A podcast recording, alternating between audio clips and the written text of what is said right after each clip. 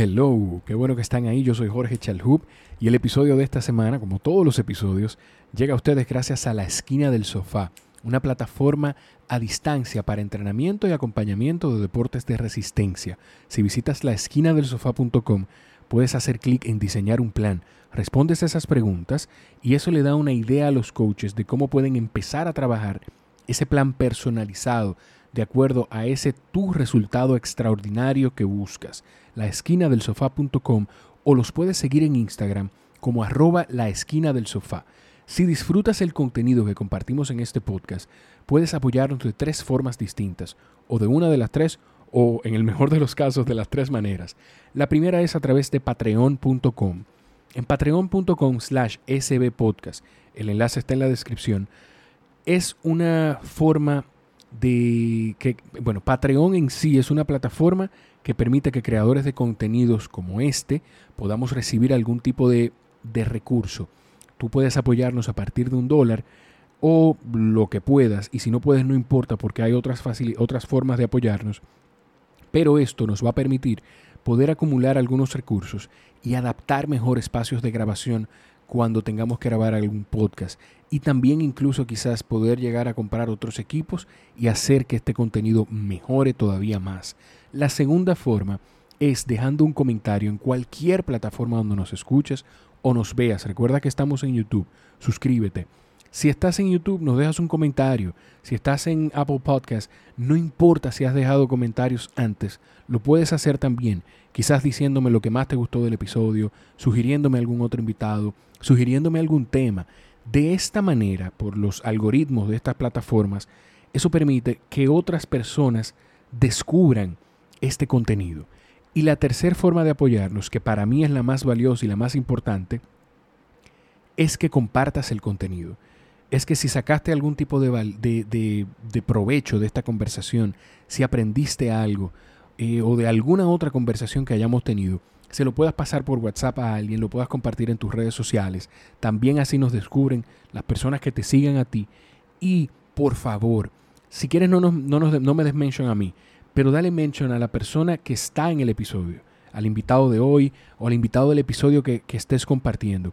Esto es una forma quizás que, pudieras ver sencilla, eh, pero para mí es valiosísima, de agradecer a estas personas por donarnos su tiempo y su conocimiento, porque al final es esto, yo me estoy aprovechando de esta gente para aprender sobre de ellos.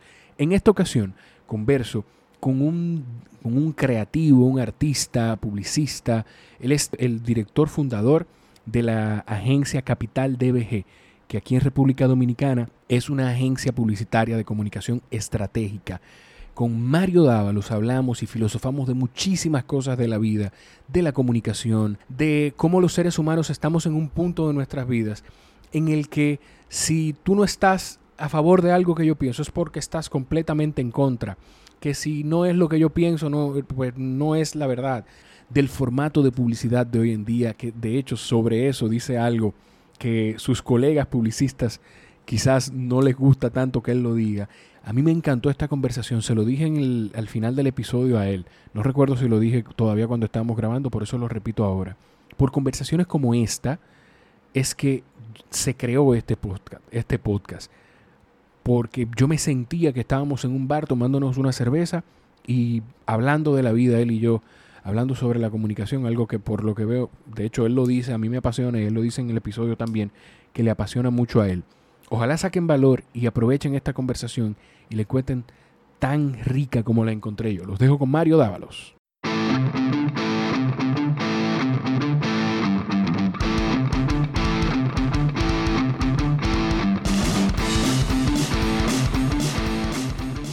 El mío no está de caminar todavía y de entrar a interrumpir, pero la que controla todo aquí en la casa sí puede entrar con él, le avisé ella. ¿Cómo tú estás, Mario? Todo bien, ¿qué hay? Bien, viejo, bien.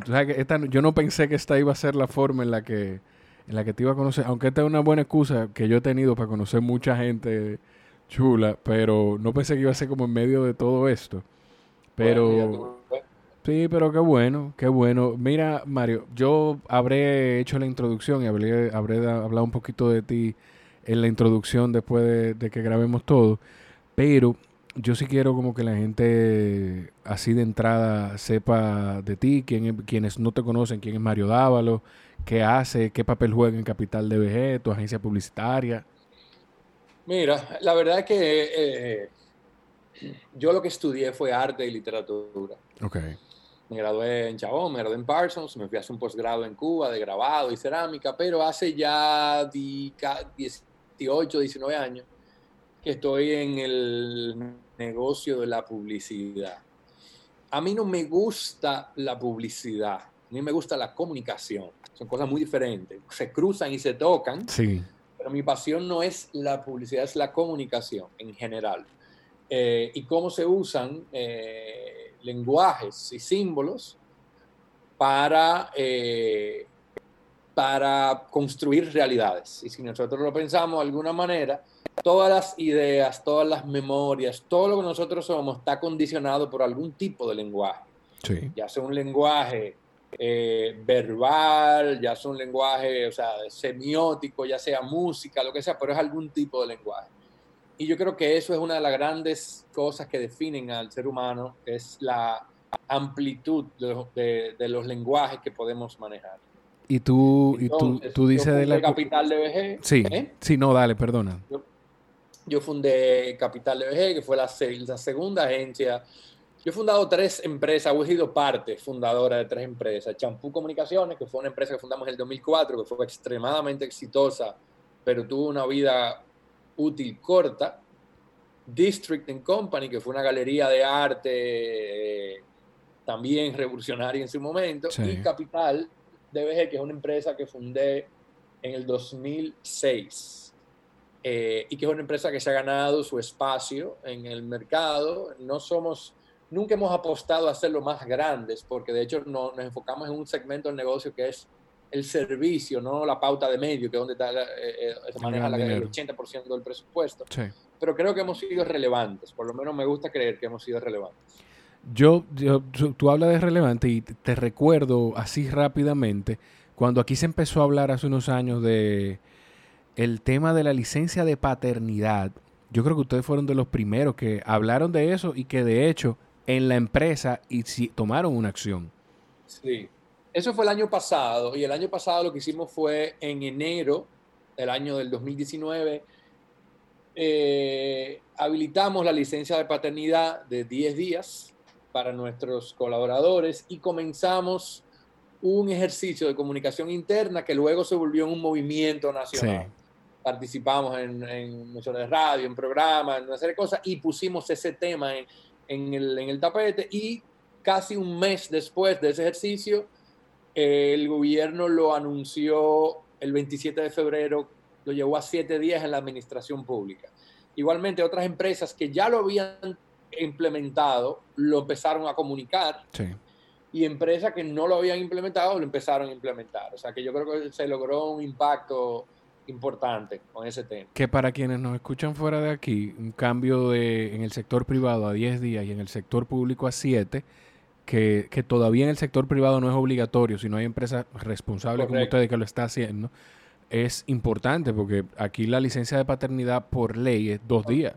Dos días. Sí. Y, y nosotros, o sea, la, la empresa Capital y, y yo siempre hemos sido eh, propulsores de, de todo lo que son libertades sociales. La licencia de paternidad siendo una de ellos, todo lo que es igualdad de género y los derechos de la, de la comunidad LGBTQ, eh, el rol de- del liderazgo femenino en la empresa ha sido clave. O sea, nosotros no me acuerdo el número de memoria, pero el año pasado cuando lo calculamos, 59% de las posiciones directivas en la empresa son mujeres. Mm, O sea que siempre hemos intentado que las libertades sociales y las ideas progresistas jueguen un rol dentro de la empresa y en la comunidad donde nosotros eh, trabajamos. Nos involucramos con la Junta de Vecinos, hacemos trabajo pro bono, todo ese tipo de cosas. Tú mencionas, empezando, tú decías lo de la comunicación y cuando te escuché hablando de eso, yo dije, esto va a ser una buena conversación desde ya, por lo menos para mí, porque a mí me apasiona y me encanta el tema de la comunicación, pero no, porque la gente escucha comunicación y cree que esto, micrófono, un podcast, radio, televisión, pero desde donde tú lo ves y desde donde a mí me encanta también es la parte estratégica de cuidar cómo se dicen las cosas, lo que se dice, quizá hasta los gestos de la... ¿Tú manejas eso? ¿Tú manejas personas también en tema de comunicación o solamente empresas? Nosotros no hemos manejado personas, es algo que lo hemos discutido en momentos. Eh, manejar una empresa para mí es un gran reto, o sea, yo no soy un empresario natural. Mi, instinto no es el de manejar una persona, mi instinto sí es el de liderar equipos. Yo creo que soy muy bueno liderando equipos, pero la parte administrativa, la parte comercial, a mí me cuesta mucho realmente. Entonces, a veces no hemos, hemos eh, frenado un poco eh, ampliaciones comerciales, vamos a decirle, por el hecho de que yo digo, bueno, pero vamos a coger un poco más el paso por ahí. Yo soy muy ágil con otro tipo de cosas, pero la parte comercial siempre ha sido un, hándicap. Pero es que tú eres un artista. O sea, sí, sí. O sea, yo, o sea al, final, ¿qué te digo? A mí me apasiona, como te decía, los lenguajes. Sí, los lenguajes porque puede ser un lenguaje pictórico, pueden ser, pero también me apasiona mucho aprender cosas nuevas. Siempre me propongo aprender algo. De hecho, aprender negocio fue una de las cosas que me propuse cuando empecé la empresa hace, hace 14 años. Aprender un poco estrategia de negocio. Y como tú dices, es, es, muy importante conocer el impacto que tiene el lenguaje en la, en la comunicación, en la, en la interacción, vamos a decir, de la gente. Eh, y obviamente el lenguaje no verbal es como 70-80% de, los, de los cues, de las señales que, que mandamos en una comunicación. Y yo creo que hoy por hoy, el mundo de hoy es, la comunicación nunca había sido tan importante como es hoy. Nunca en la historia de la humanidad. O sea, yo le decía de hecho a clientes, mira, en un consejo debe haber un comunicador, porque cada minuta, cada correo, cada discurso es comunicación. Y con, la, con los eh, medios de hoy, con el acceso que tienen los medios hoy, eh, la comunicación probablemente sea una de las disciplinas humanas más importantes del mundo entero. Tú puedes romper una economía con, la comunicación, la puedes hacer. Eh, o sea, yo creo que es vital. Me parece lo más esencial hoy por hoy. Es, es eso, o sea, yo siento igual que es esencial, pero en todo, o sea, desde el Estado hasta las empresas privadas, hasta el, el, ente, el ser humano como, como, como un ente. Eh, es que con todo, todo, todo gira en torno a eso, a la comunicación. Y, mira, el liderazgo, el liderazgo, todo tipo de liderazgo depende de la comunicación. Si tú no sabes comunicar cuáles son los propósitos, los objetivos, las rutas, si tú no sabes dar, eh, eh, corregir desempeños, dar los piropos necesarios a tu equipo, si tú no sabes comunicar de la manera correcta, comunicar para cada uno. Exacto.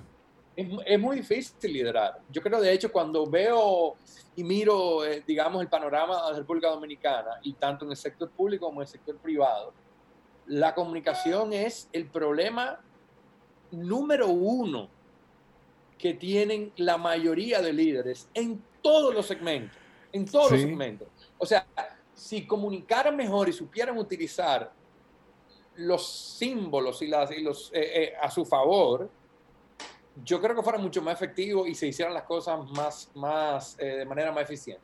Aquí, aquí hay mucho liderazgo que no es mayor y que no conecta más con, con, la mayor parte de la población, precisamente por eso, porque yo siento que o su forma de comunicar no cambió, no evolucionó, o simplemente no conecta con la gente por eso, porque no, no sabe comunicarlo. Bueno, lo que pasa es que aquí hay una, en mi opinión, aquí hay una concepción del liderazgo errada, porque aquí se entiende que el liderazgo nace del poder.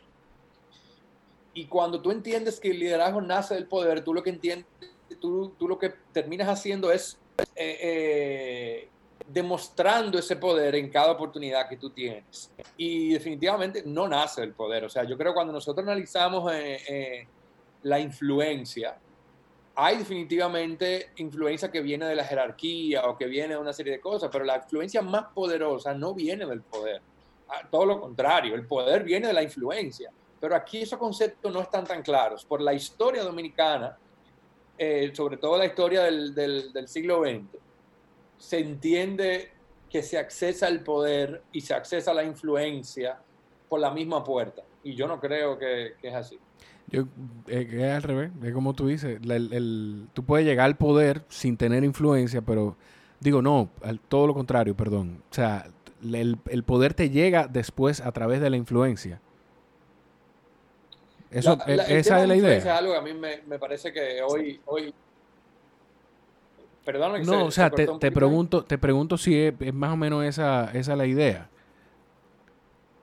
Bueno, ¿qué, ¿qué, es lo que pasa? El poder, aquí se, el poder se entiende cuando tú tienes poder sobre otros, correcto. Ese poder sobre otro aquí viene como de un poder, vamos a decirle, bruto. Y bruto no me refiero a, a, inteligencia, me refiero como tosco. Un poder que yo ejerzo por, por jerarquía, porque tengo una posición que me permite poder, porque tengo eh, un apellido, porque tengo fortuna, porque tengo una posición, X o Y pero el verdadero poder viene de la influencia. Y la influencia no nace necesariamente de ninguna de esas cosas. Hay mucha gente con mucha fortuna que no es influyente. Hay mucha gente con una posición muy importante en una empresa, pero no es influyente necesariamente, más allá del ámbito que ese poder le brinda dentro de esa organización.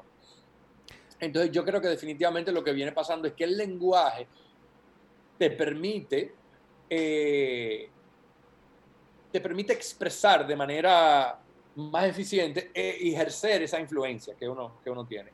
Yo soy un fan del lenguaje, un gran fan del lenguaje. Creo, yo siempre he dicho que las cosas que yo más admiro de la, de, la, especie humana, que no son muchas, son pocas, pero son básicamente la capacidad de, la, la, gastronomía, la capacidad de contar historias y la, y la música. Esas son las tres cosas que para mí son eh, especiales de, de, la, de Homo sapiens, digamos. La, gastronomía, la, música, exacto, música, gastronomía y capacidad de contar okay.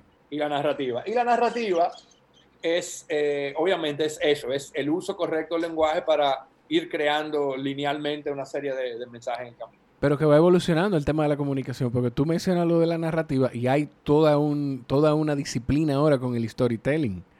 Hay toda otra rama de la comunicación, ¿no? Eh, lo, que pasa es que aquí, eh, lo que pasa es que en, el mundo de la publicidad, ¿cuál es el problema con el mundo de la publicidad? Y porque yo soy, la gente dice, pero ¿cómo tú criticas algo que tú trabajas? Bueno, yo lo critico porque de hecho, al yo trabajar ahí, lo conozco.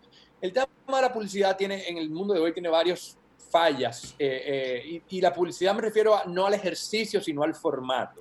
El formato publicitario, primero, crea realidades muy, muy poco auténticas. O sea, en el mundo publicitario una gente dice, ñomi, qué rico. Eso nadie dice ñomi, qué rico en su vida, ¿tú entiendes?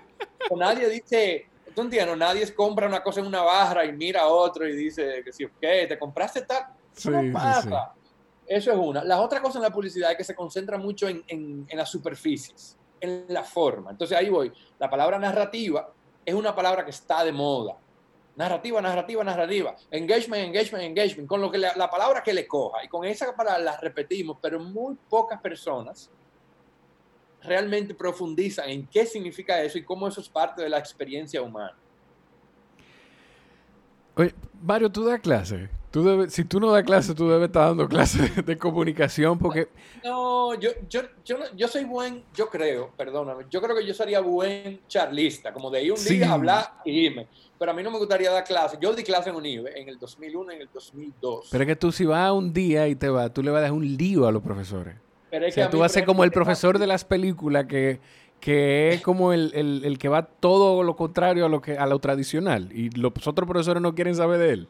Sí, bueno, eso ya me ha pasado, pero, pero yo el, compromiso de dar clase, de, ir todos los días, los martes, para mí es muy pesado. Eh, para mí es muy pesado ese compromiso como la, la, periodicidad. De, pero yo sí disfruto mucho aprender, eh, interactuar con estudiantes porque también siento que aprendo un montón de cosas, sobre todo porque para mí mantenerse vigente, a medida que uno se va a poner viejo, es crucial tener interacción con, con estudiantes, con gente más joven. Tú sabes que, que eh, oyéndote y lo que hace Capital es como wow, es como, como que la verdadera, lo, lo, que quiere decir publicista, lo que quiere decir publicidad de verdad, es lo que ustedes están haciendo, porque aquí la publicidad incluso se estudiaba en las universidades y era dibujar y, y, qué sé yo, y preparar comerciales y eso, pero no ese, esa parte, como yo la conocí, como a mí me llamó la atención, en un momento, antes incluso de empezar la universidad, fue como el, publicista de, las películas, de, manejar el tema de comunicación. ¿Qué pasa que el mundo ha cambiado mucho, el acceso a la información ha cambiado mucho. Eh, y yo lo que creo que hay una palabra, yo decía, o sea, yo dije los otros días algo, una frase que, la, que la, los muchos publicistas me, crucificaron, porque sabes que en, publicidad hay una palabra sagrada, que es la palabra creatividad. Esa palabra parece que la publicidad la compró y nadie más la puede utilizar. Y yo digo que las marcas de hoy no necesitan creatividad. Eso es mentira. Las marcas de hoy lo que necesitan y no tienen es autenticidad. Cuando tú eres auténtico, tú no necesitas, no, no hace falta creatividad, porque lo que, lo que pasa con la publicidad es que crea, la publicidad, cuando hablo de publicidad me refiero siempre al formato tradicional, no al ejercicio. Hay mucha gente brillante aquí que hace cosas diferentes, pero me refiero al ejercicio tradicional. Lo que hace la publicidad es, en la superficie de la comunicación, hace como pequeños chistes astutos. Es como un tema de astucia. Ah, viste, viste, viste lo que hice ahí, hice tal coquí. O sea, ese tipo de, de artificios eh, que pretenden construir sobre la astucia y básicamente termina siendo como un chiste interno entre publicistas, como, hey, viste viejo, hey, te la comiste, tú eres un duro. Eso para mí me parece la cosa más absurda del planeta. Cuando una marca es auténtica, una marca tiene convicción, una marca cree en algo, una marca comunica las cosas como son, una marca asume riesgos, una marca no apuesta todo a la popularidad, sino la apuesta a la convicción y eso nace del liderazgo. Y lo que termina pasando hoy es que la diferencia entre la gestión de un líder y la identidad de la marca no existe. Si tú tienes un líder hoy eh, que X o Y te puede cambiar una marca. ¿Por qué? Porque ese líder hoy es un líder público. Hace 40 años a nadie le importaba quién era el CEO, no era una persona pública, un CEO de una empresa. Hoy es una persona pública. Y si tú ves, por ejemplo, el caso de T-Mobile, el caso de T-Mobile, el CEO es la marca. Entonces, cada vez más pasan ¿Quién es, ¿Quién es el CEO de T-Mobile? No me acuerdo el nombre, pero es un tigre que tiene cabello, hasta los cabellos rosados tiene el tipo. O sea, el tipo sale en los anuncios y todo. Me parece un caso extremo ese. Eso, eso, eso, eso vino un cambio de eso quizá con Steve Jobs y Apple. En ese, en el... Sí, sí. Yo, yo no sé si desde Steve Jobs, pero Steve Jobs, por supuesto. Y fíjate ahora como tú celebras, ah, que Jeff Bezos, que, que los CEOs son figuras públicas. Y asumen roles políticos. O sea, el mundo, lo, fíjate, por ejemplo, en esta pandemia, como los CEO asumen eh, roles políticos, desde Elon Musk hasta el tipo de Alibaba. Entonces, tú tienes una gestión eh, de liderazgo que se fusiona con una marca y por otro lado tú tienes una serie de, de colaboradores, de empleados, que se fusionan con tus consumidores o tus clientes o tus usuarios.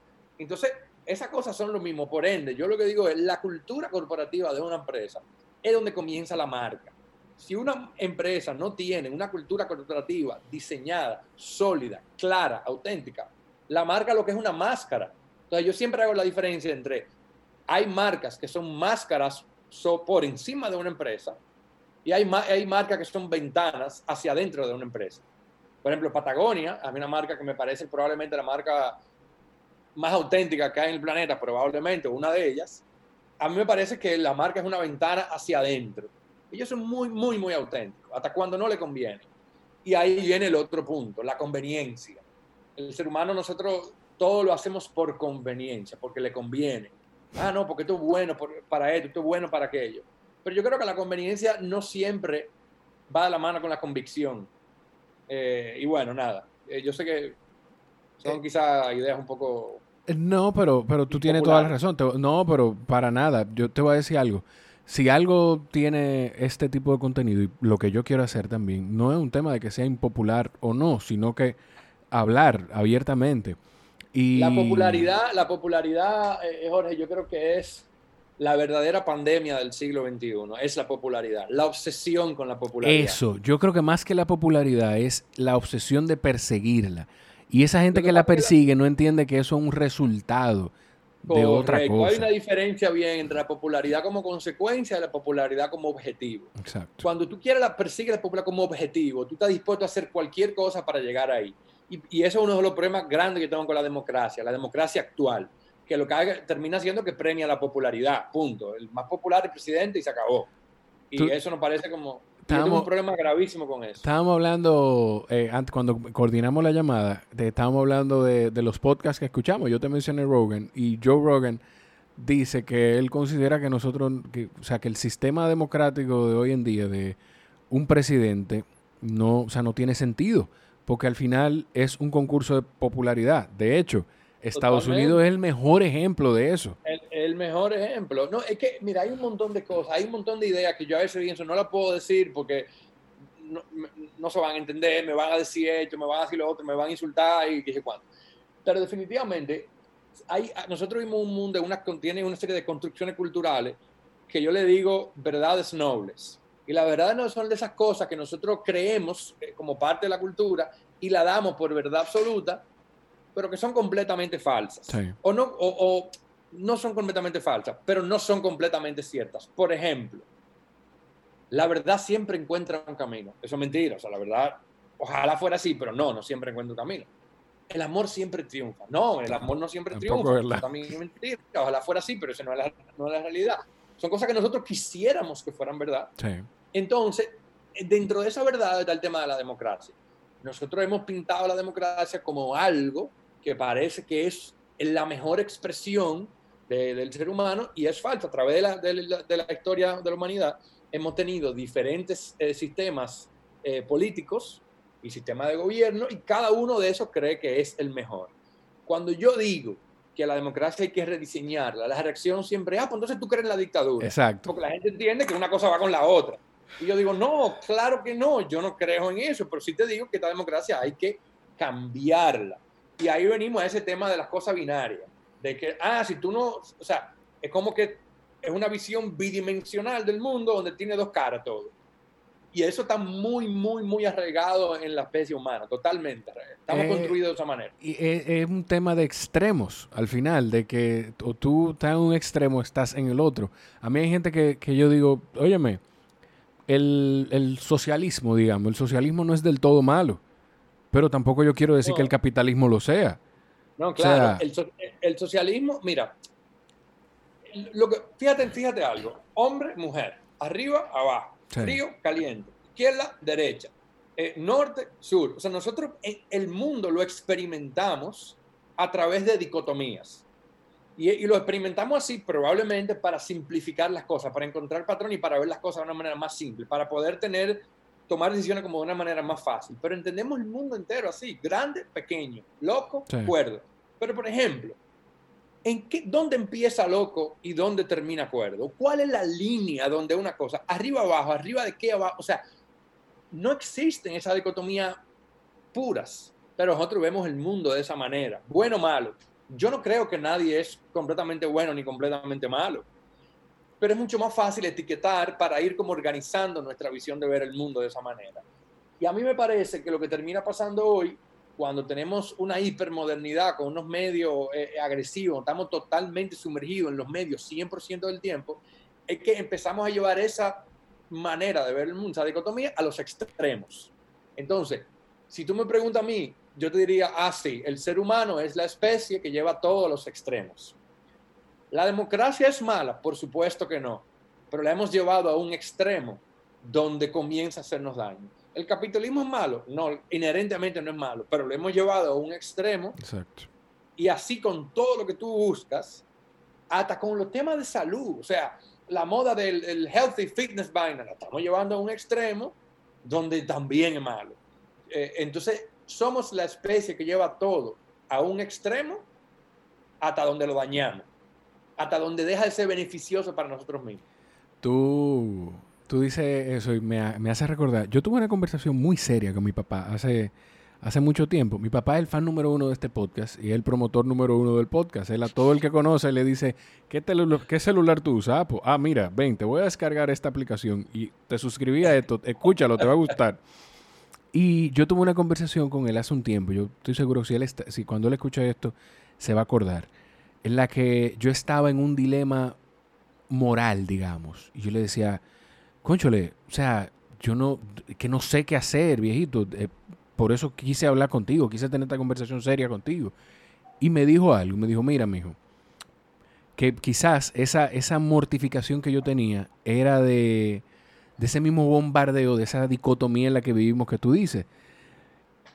Me dijo algo que probablemente no se lo inventó él y alguien más, alguien más inteligente que todos nosotros lo dijo, pero me dijo, nada en la vida es absoluto. absoluto. Lo, lo único absoluto de esta vida es su relatividad. O sea, no hay, no, no hay, en realidad, no, hay extremos. Es que no hay, o sea, al final del día yo creo que es importante entender, o por lo menos, vamos a, de otra manera, como yo personalmente entiendo la vida, es que es una búsqueda constante y esa búsqueda es la vida. O sea, el entender de que nosotros estamos buscando para llegar a algún sitio.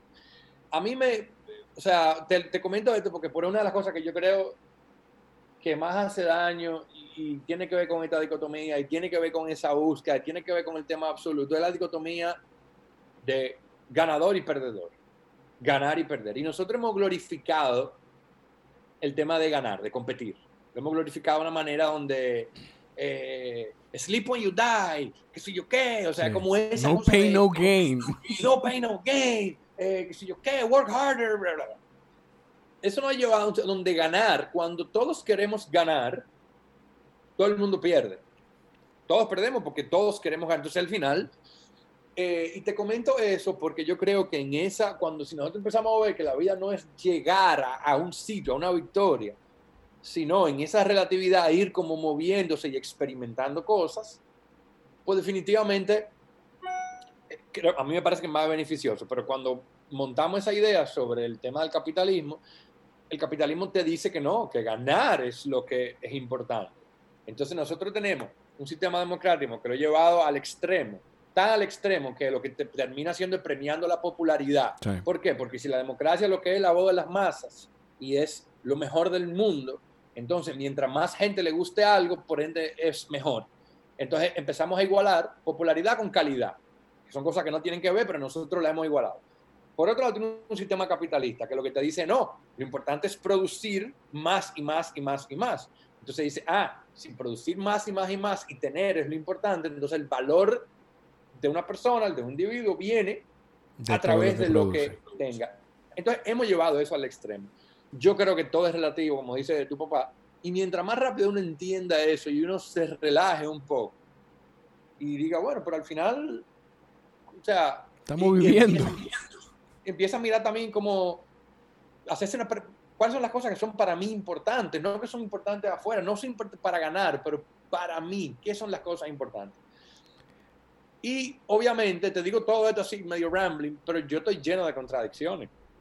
Yo no creo que yo tengo un, un pensamiento limpio completamente. Yo me vivo contradiciendo y porque siempre estoy buscando y challenging mis propios, mis propios pensamientos. ¿Qué es eso? O sea, tú dices que está lleno de contradicciones, pero es un tema también de que, o sea, precisamente por eso tú creces, porque tú aceptas que tú tienes esas contradicciones y te cuestionas. Eso que tú dices del, de la forma de vivir, de que la vida, verla como el proceso y no como, como, un, como un lugar donde llegar, como un resultado, yo lo conecté de inmediato y ojalá quienes estén escuchando lo puedan hacer o quienes estén viendo en YouTube lo puedan, lo puedan hacer igual con lo que disfruten. Yo disfruto esto y precisamente por ese bombardeo, en la forma en la que hemos crecido, hay momentos en los que yo digo, pero ven acá, yo lo estaré haciendo bien. Eh, ¿Por qué, por qué esta, esta, conversación que yo sentí que iba a tener mucho más de carga tiene menos? Eh, y después tengo que sentarme y decir, no, pero espérate. Es que lo que yo disfruto de esto no es cuánta gente lo descarga.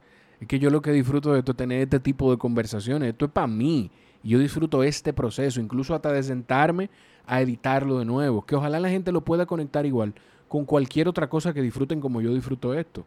Y verlo reflejado en esa, en esa filosofía de vida. Mira, a mí me parece, obviamente, yo, yo soy un gran inconforme. Eh, eso no es bueno para mi vida personal, pero es bueno para mi vida existencial. eh, pero yo soy un gran inconforme. Y, y, te lo digo porque yo pienso mucho en estas cosas. a mí me da trabajo dormir porque siempre estoy pensando en una serie de cosas y voy apuntando un montón de notas y un montón de cosas. Y sobre todo, a medida que me he ido, eh, ido poniendo más viejo, pues he ido metiéndome mucho en todo el tema de, de cómo todas estas ideas afectan la, la, el pensamiento político y la filosofía política. Eh, y la política no la entiendo nada más como la política electoral, sino como el, el reino político, don, como lo entiende Hannah Arendt, digamos, donde nosotros tenemos la capacidad, hipotéticamente o supuestamente, de intercambiar ideas. Político viene de la polis de la antigua Grecia, entonces ahí era donde tú participar en la polis era un privilegio, era una persona por familia que representaba. Y ese intercambio de ideas que se daba en el mundo político y de cómo iban avanzando las sociedades por ese intercambio de ideas, yo siento que con la hipermodernidad lo hemos perdido. Porque ya no estamos compartiendo ideas, sino que estamos intentando validar las ideas que ya tenemos y venderle una idea al otro. Y no es igual vender que conversar o debatir. Entonces, lo que se ha perdido en el 100%, y sobre todo en República Dominicana, es la capacidad de diálogo. No existe capacidad de diálogo entre ninguno de los sectores. No existe. O sea, es algo que nosotros tenemos. Yo no recuerdo la última vez que hubo un diálogo serio, un diálogo realmente eh, eh, con, la, con intenciones de encontrar un, un consenso. No, no recuerdo. Tú sabes que te, te, oigo decir eso y te voy a compartir, si no lo has escuchado. Hay una chica española que se llama Rocío Vidal. Ella tiene un canal de YouTube donde ella, ella es, eh, wow, ellos tienen una palabra, el castellano tiene una palabra específica para eso. Pero ella habla de ciencia, eh, promueve la ciencia, pero de una forma más, más digerible. Y hay un, un TEDx Talk que ella tiene del sesgo de la verdad, que cuando tú vas a una discusión o a buscar información, tú lo que buscas es validar ese pensamiento que ya tú tienes de una idea. tú no estás buscando eh, rebatirlo, ni tú vas por tu sesgo a buscar cómo validarlo. Yo, yo el otro día vi un, un cómic de eso, un, un, gráfico que andaba rodando por internet, no sé. Divulgadora, perdón, perdón, que se me, divulgadora científica. Ah, ok. Mira, no, no la voy a buscar. Pero era un gráfico muy cómico porque era un papá que estaba en una computadora dibujado y el, el hijo le decía, papá, que es información falsa. ¿Cómo va a ser falsa si es exactamente lo que yo creo? Decía el papá. O sea, y, y, es precisamente eso. Si es, o sea, la veracidad o no de las cosas hoy está completamente atada a si convive con lo que ya yo creo. Y a mí me preocupa mucho eso porque no, la, la, la preocupación más grande no es que nosotros empecemos a confundir la verdad con la mentira, que ya eso pasa. Es que simplemente no le importa la verdad. si tú ves, por ejemplo, Estados Unidos, lo que ha pasado con, con, el presidente actual, es que la verdad dejó de ser importante. Ya eso no es importante, la verdad. Simplemente quien diga la mentira más convincente. Y eso es peligrosísimo, sobre todo en, con la estructura mediática que tenemos hoy. Y, y, y, dejó de ser importante, la verdad, en Estados Unidos, no nada más con la cosa mala que puede hacer el presidente Trump, sino hasta con la buena, porque hasta los, la oposición de él se ha montado en esa misma línea. Claro, es que yo le decía los otros días a alguien, le decía, mira, estamos en un mundo donde ser un sinvergüenza es una ventaja competitiva. Porque si tú eres un sinvergüenza y a ti no te importa la verdad, tú tienes que conocer puedes decir cualquier cosa y tú siempre vas a encontrar una solución porque tú vas a decir una mentira para salirte de eso. Entonces, lo que ha terminado pasando, y como estamos en ese mundo tan competitivo, la gente ha dicho, pero mira, esto es una ventaja competitiva. Lo que hay que decir mentira, punto. Y la gente al final no importa. Eh, y eso es muy preocupante. Y aquí estamos viviendo también eso. Lo que ha pasado con lo de Trump es que le ha enseñado al mundo, ¿verdad?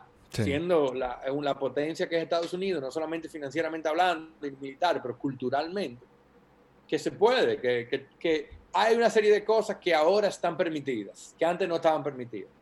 Y ahora están permitidas. Y eso, eso es terrible, terrible. Tú sabes que estamos hablando de autenticidad y hay una, hay una figura política en Latinoamérica que a mí me llama la atención. Me he dado cuenta también que, que, que, porque, que lo mismo, que, sean, que sea popular, no quiere decir siempre que sea bueno, o que sea, o que siempre, no quiere decir siempre que sea lo correcto. Porque a veces lo correcto tampoco, eh, tampoco es bueno, en el sentido de que bueno para un individuo, aclaro, no para el conjunto, para la sociedad no, no siempre es bueno para el individuo y tiene que chupárselo, como diríamos aquí. Entonces, en Bukele, allí Bukele, ¿qué tú piensas de él? Un Mira, del primer día lo dije, que era un dictador en potencia. Sí. el que no se da cuenta de, eso es porque no ha visto la historia. O sea, los comportamientos, de, si tú te lees, por ejemplo, el origen del totalitarismo de Hannah Arendt, tú te das cuenta que los patrones son los mismos. Eh, Bukele, yo lo dije del primer día. No, que me decían que no, ya, ya. Bukele es un pichón de dictador. Era un pichón de dictador, es un dictador, punto. Eh, y eso es muy obvio, eso es muy fácil de reconocer. Cuando la figura eh, del presidente es más importante que otra cosa. Cuando la decisión es que es cuando se usa el miedo para gobernar, cuando se manipula la información, cuando se toman medidas populares pero no necesariamente beneficiosas, eh, eh, cuando se empiezan a dar señales de autoritarismo y de no tolerar, la disidencia. Son señales muy claras muy, muy, muy clara, dictador. Y eso de Bukele se veía desde el primer momento. Lo que pasa es que nosotros vimos, fíjate, en el mundo empiezan a surgir otra vez los dictadores porque eh, la gente olvida y la gente a veces quiere tercerizar la moralidad. ¿Qué significa tercerizar la moralidad? Que alguien me diga a mí qué es lo que hay que hacer. Yo no quiero saber lo que está bien y lo que está mal. Que alguien me diga, mira, esto está bien, esto está mal. Delegar la responsabilidad. Delegar la, responsabilidad se le terceriza tu ética y tu moral a, un, a, otro, a, una religión, a un gobierno, a quien sea. Eh, pero Bukele es, es un dictador y nosotros en Latinoamérica vamos a seguir viendo dictadores surgir porque con, con los dictadores de izquierda, ahora viendo dictadores de derecha, eh, de la ultraderecha, de la intolerancia. Fíjate que una de las cosas que sale siempre ahora últimamente es la necesidad de mano dura. La gente quiere mano dura. Y mano dura lo que te lleva siempre es al autoritarismo. Tú vas a tener siempre gente que, que prefieren la seguridad y otros que va, prefieren la libertad. Tú no puedes tener las dos cosas al mismo nivel. Tú tienes que preferir una sobre otra. Cuando tú prefieres más una sobre otra, tú empiezas a darle cabida más a líderes de ultraderecha. Cuando prefieres más seguridad que libertad. Cuando quieres más libertad que seguridad, empiezas a darle eh, más, acceso a la, gente de, con pensamiento de izquierda, lo que nosotros decimos pensamiento de izquierda. Los extremos de izquierda y derecha son igual de malos. La, la, extrema izquierda hoy es igual de mala que la extrema derecha. Igual de mala que la extrema derecha. Que tú, eso tú me lo analizas como, como, un, como un pichón de dictador o dictador ya pero en términos de comunicación, porque yo, uno, el único episodio solo que he hecho del podcast, hablé con, eh, de él en términos de la transparencia, entre comillas lo pongo, eh, o de la forma en la que él comunicaba, digamos. transparencia en términos de comunicación, quiero decir. Todos los dictadores, todos, han sido grandes comunicadores y han usado la propaganda. La propaganda nazi fue de las maquinarias más eficientes que ha habido. Eh, la, comunicación siempre ha sido un arma, un arma eh, utilizada por los regímenes. De hecho, la propaganda política, digamos, la podemos, o sea, se viene como a, formalizar de la manera que vamos de la Primera Guerra Mundial, cuando se empieza a pintar a los alemanes como los monstruos que hacían X o Y, el Pero los dictadores, todos son muy buenos comunicando. Fidel Castro, fíjate, todo la, el imaginario gráfico y, para comunicar, y te voy a dar una, señal, para que una fórmula para identificar fácil eh, el tema de la comunicación de dictadores. hay roles, ¿verdad? Tú tienes el rol de, del héroe, el rol del villano y el rol de la víctima. Y si tú manejas esos tres roles en la narrativa, es muy fácil manipular a la gente. Es muy fácil manipular víctima, villano y héroe. Entonces, cuando tú empiezas, fíjate, por ejemplo, coge un periódico de aquí, de República Dominicana, el que tú quieras, y empieza a leer la noticia. Ahí te voy a dar un ejemplo muy claro. Imagínate, por ejemplo, que Jorge, eh, Jorge se cayó. Jorge se cayó en la escalera. Una cosa que diga, por ejemplo, eh, Jorge ha, sufrido un grave accidente. A que digan, eh, Jorge vuelve a entorpecer el, paso en el suelo. A que digan, Jorge salvó a una señora cuando se cayó en el suelo. O se sospecha que le tendieron una trampa a Jorge. Cualquier cosa que tú digas, por ejemplo, si tú dices, eh, mira, ahora con lo del coronavirus a mí me pareció muy interesante. Ya van 388 muertos, ya van, o sea, ya tú estás asumiendo una posición en el ya la comunicación fuera no es objetivo, o sea, ya tú empiezas a, a, jugar con los roles de cada una de las cosas. Y el manejo de esos roles, después que tú empiezas a identificar esos roles, es muy fácil ver la, el propósito y la inclinación eh, de, los intereses de cada medio. Y el problema es que los medios, como son empresas privadas, ¿verdad? Tienen intereses y defienden sus intereses. Eh, pero, pero los dictadores y los regímenes autoritarios lo que terminan haciendo eso, juegan con eso. Lo primero que te crean es un villano y te ponen el miedo hacia el villano. Aquí, por ejemplo, fíjate como la ultraderecha ha hecho siempre, ha pintado a los haitianos como los malos. Los haitianos son los malos. Desde que yo era chiquito, que si comen niños, un montón de cosas para siempre ser el villano. ¿Qué pasa? Ya tú tienes el miedo. Entonces ellos son el héroe que te salvan del villano. Y así, así se construyen los reinos. Que hay una serie que a mí a veces me da vergüenza decir que me gusta, pero me, me gustaba por el tema de la parte de comunicación, que es Scandal. Eh, ah, sí, yo, yo, vi, yo vi como una o dos temporadas. Bueno, pues sí, porque hay una parte ya en la que se pone muy de novela. Sí, sí, ya se puso un momento de daño, pero al principio era interesante. Entonces, hay una, yo no recuerdo si, de verdad, ahora no recuerdo si fue ahí o, o, en House of Cards, que hay uno de los estrategas políticos que dice lo que mueve lo que mueve a la gente a votar es el miedo. O sea, es el miedo. Y se inventaron una batalla, una guerra y una, una posible batalla nuclear y, ah, y eso le garantizó una, otro periodo a un presidente. Hay, hay, hay grandes drivers eh, el, eh, del ser humano. El miedo probablemente es uno de los más grandes, el amor es otro más grande y la vergüenza también. Pero la vergüenza es una variación del miedo, yo diría casi. Una, una variación del miedo, ¿por qué?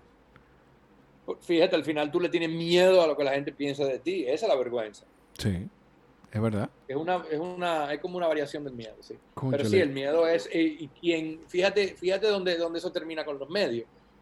Quien manipulas lo que tú sabes, quien manipula lo que tú sabes, manipula lo que tú crees. Y quien manipula lo que tú crees, manipula a lo que tú le temes. Y quien maneja lo que tú le temes, te maneja a ti. Por eso los medios son lo que son. Te voy a... Yo he anotado un par de cosas aquí que tengo que compartirte. Y no sé si ese tú lo has leído, de Ryan Holiday. Eh, Trust Me, I'm Lying. No. te, lo voy a, te lo voy a compartir. Ese, ese, te lo voy a anotar. Lo tengo aquí anotado para compartírtelo. Ah, porque él habla, él, él dice las confesiones de un. de un. de un mentiroso profesional. Y él hace PR y comunicación estratégica y habla de cómo se manipulan los medios. Y lo que tú dices del, de la parte de donde se pierde la objetividad él menciona también eso, ahí fue que conecté con ese libro. Él menciona cómo los blogs ahora, que dentro de todo los periódicos digitales, al final, de una forma u otra, se convierten en blogs, cómo hay una parte de la de esa objetividad y de esa formalidad y de ese no omitir juicio de valores en las noticias que se, que se pierde. O sea, que cada quien, al final, es lo que, lo que me haga traer, lo que me traiga más gente, más tráfico, eso es lo que yo publico. Mira, con, con todo, hay mucha gente que ha hablado, ha hablado sobre, sobre todo el tema del manejo de los medios. Yo creo que uno de los libros más impresionantes de Walter Lippmann habló muchísimo de la, opinión pública y de la construcción de la opinión pública. Theodore Adorno habló muchísimo, por ejemplo, también de la cultura, de cómo la, la, el arte se alimenta de la vida y la vida del arte y se crea como un ciclo de cómo los medios reproducen una serie de cosas y condicionan una serie de comportamientos.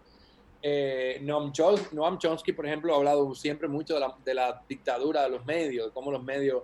Hay mucha información de eso ahí. Lo que pasa, obviamente, que es información muy difícil de digerir por dos razones. Primero, porque hay que, hay que dedicarle tiempo y recursos. Eh, recursos, me refiero a recursos intelectuales. Pero también porque no es conveniente. O sea, la gente al final del día, todos nosotros somos un ente social y un ente económico. Un ente social y un ente económico donde tu único rol en la sociedad es consumir y producir. Sí.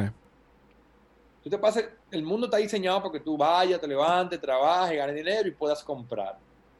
Con esa vida, tú llegas a tu casa y tú no quieres leer a Theodore Adorno, viejo. Tú quisieras ver escándalo, ¿tú entiendes? O lo que sea. Tú estás cansado, tú estás que sí o qué.